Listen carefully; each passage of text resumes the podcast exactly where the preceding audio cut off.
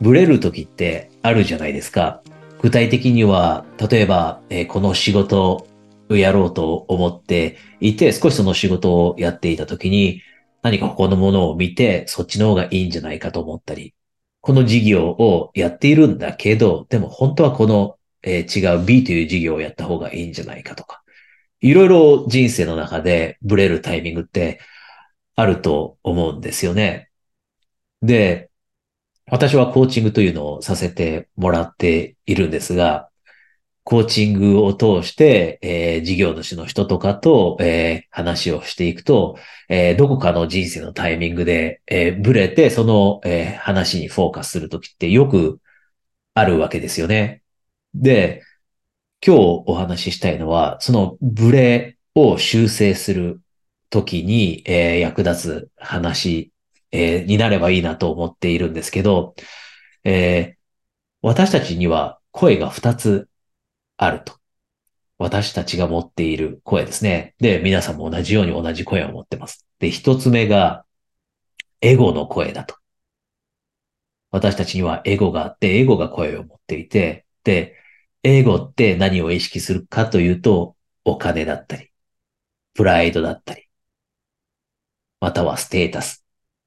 こういったものを意識していると。で、もう一つの声は、心の声ですね。で、心の声というのは本当に自分が何をやりたいのかという直感的なものですよね。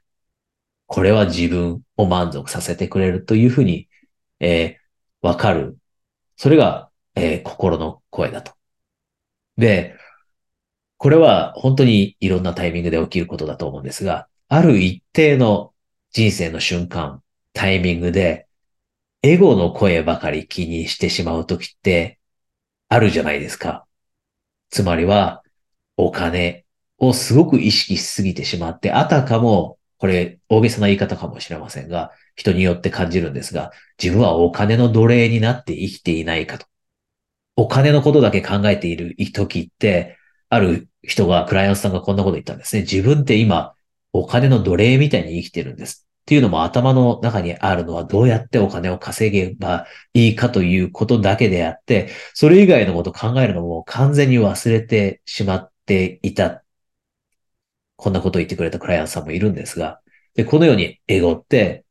お金のことばかり考えたりして、で、そうすると、ブレるわけですよね。本当にやりたいことと、エゴの言ってることが違う。エゴは安定を求めて、これをやった方がいいというものの心の声は、いわ、いや、それじゃないんじゃないかと。で、ものすごく大切なことは、エゴの声は、ある特定の言葉を使います。で、一つ私たちが、えー気づくべき、えーことで皆さんにシェアしたいのは、デモという言葉をよく使うんですね。キーワードはデモだと。心の声が、実際には、新しいこと何か始めた方がいいよ。A という事業、好きなんだからやった方がいいよ、リスクがあったって。こんな風に言ったとしても、エゴが、でも、リスクあるからやめた方がいいよ。でも、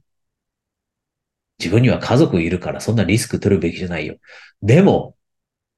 これって今の収入下げることになるかもしれないよ。でも、失敗したらどうするの？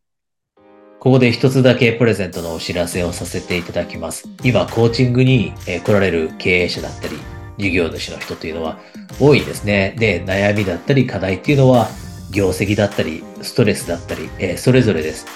で、もし皆さんも同じように、えー例えば、えー相談する相手、こういった人があまりいなくて、えー誰かに相談してみたいだったり、新しいことを試してみたい、こんな風に思っていたらですね、一人一度限定で、えー、Zoom で行う45分間のストラテジーセッションという、えーセッションをプレゼントしていますので、えーご関心があればですね、え下の情報を確認してお申し込みください。それでは続きをお楽しみください。このようにデモをたくさん使って心の声の邪魔をするんですね。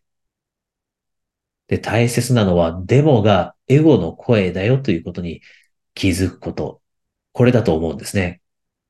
これはよく、えーストレスが溜まってる、えー人で感情のコントロールがうまくできないコーチングのクライアントさんとの間で使ったりするんですが、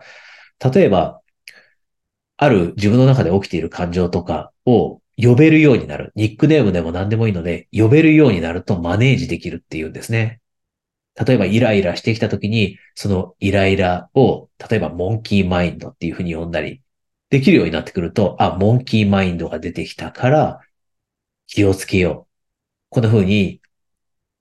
姿勢が変わって、自分の中に意図が生まれて、その対象となる怒りをコントロールしやすくなると。で、これはエゴも同じで、デモが出てきたぞと。デモ更新が始まったみたいな。ダジャレでもいいです。でも出てきたよというふうに言えるようになると、これはエゴの声だ。エゴが言ってるんだから無視しよう。で、これはコーチングをさせてもらって気づいたことですが、コーチングって50代後半の人、60代の人も、えー、来られるんですね。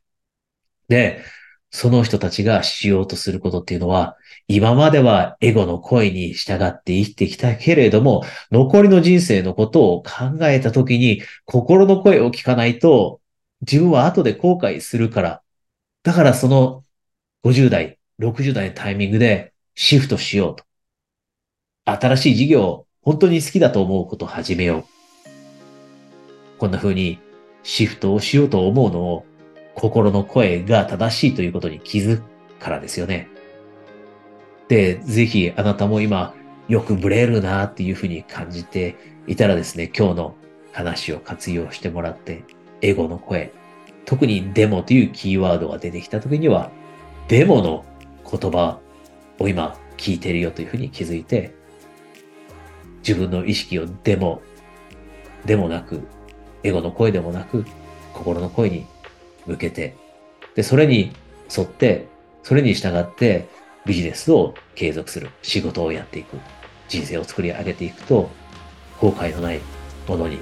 つながると思うので、えこれ自体がですね、コーチングで本当に満足しながら、えー、生きているなっていう人たちがやっていること、えー、だと感じていて、で、今日少しでもですね、この話が、えー、皆さんの役に立てばというふうに思って、えー、話させてもらいました、えー、役に立っていると嬉しいです。